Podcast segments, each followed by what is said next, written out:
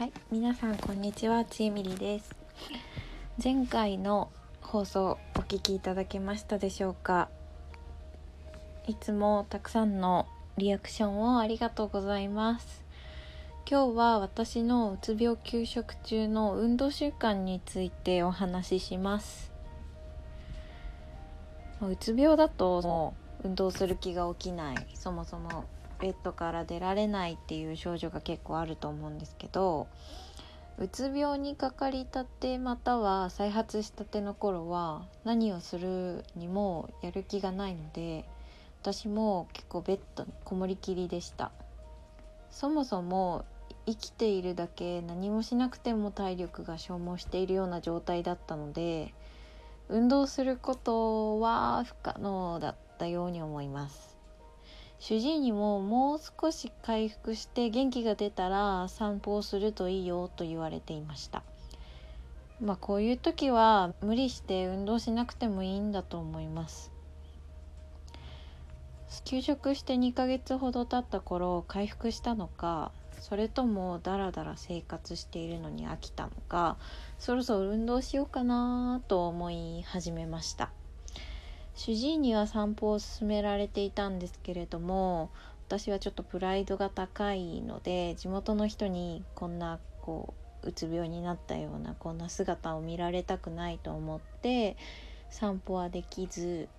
ある時大手のヨガスタジオのウェブ広告を見つけて一人では不安だったので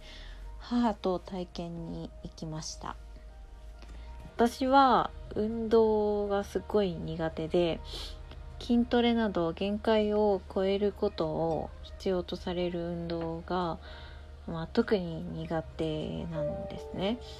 今まで学生時代にたくさんのスポーツを経験してきましたがどれも続かず。でもヨガは違ったんですね。その時の体調に合わせてリラックス系のレッスンやハード系のレッスンを選べて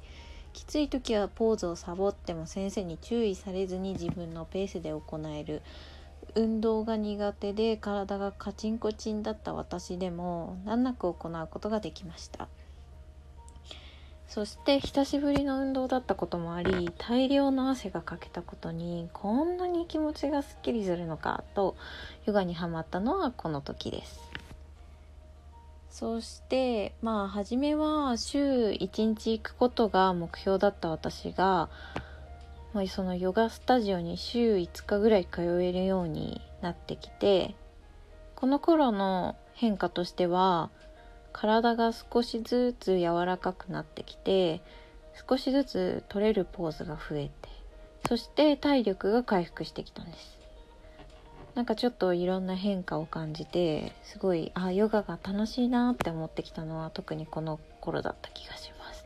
私はそこで決断したんですけれどもよしインストラクターの資格を取ってみようと思ったんですね。そしてヨガをもっと深めたいなと感じるようになってでそのインストラクターの資格を取ってみようって思ったんですけども、まあ、そのヨガの資格っていうので最も知名度があるのは全米ヨガアライアンス認定200時間通称 RYT200 と呼ばれるものなんですけども、まあ、ちょっと値段的には高いんですけど、まあ、それを取ることに挑戦しました。でえっ、ー、と無事その資格を取ることができてまあ冬頃にちょっとまた体調を崩してヨガが全然できない期間があったんですけどまあこう無理せず自分のペースで行うっていうことにをモットーにヨガを続けてきました。で最近ちょっとこう冬季うつの症状が抜けてきたので結構こうなかなか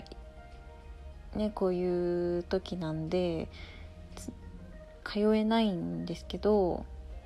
まあ、家で1時間ぐらいヨガをするっていう毎日結構ヨガをして過ごしています。で最後になんですけど、うんと、私は結構うつ病患者がヨガを行うことはとても有意義であると思うんですけどもまあヨガにこだわらずともまあ、もし運動したいなって思ったら、まあ、その頃になったら多分動けるってことだと思うんで何でもやってみることが大事だと思います。そしてえー、っとうつ病の症状が辛い時はとりあえず休んで大丈夫だと思います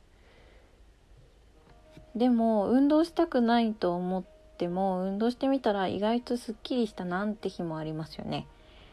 うつ病はメンタルの病気であるため運動できるか分かりにくいこともあります。私の個人的な意見ですが毎日同じ内容の運動を行ってその日の体調によって強度や時間を変えるという方法が運動習慣をつけるためにとてもおすすめです。今後体調に合わせてできるヨガプログラムも紹介できればと思います。最後まで聞いていただきありがとうございました。また次の放送でお会いしましょう。じゃあね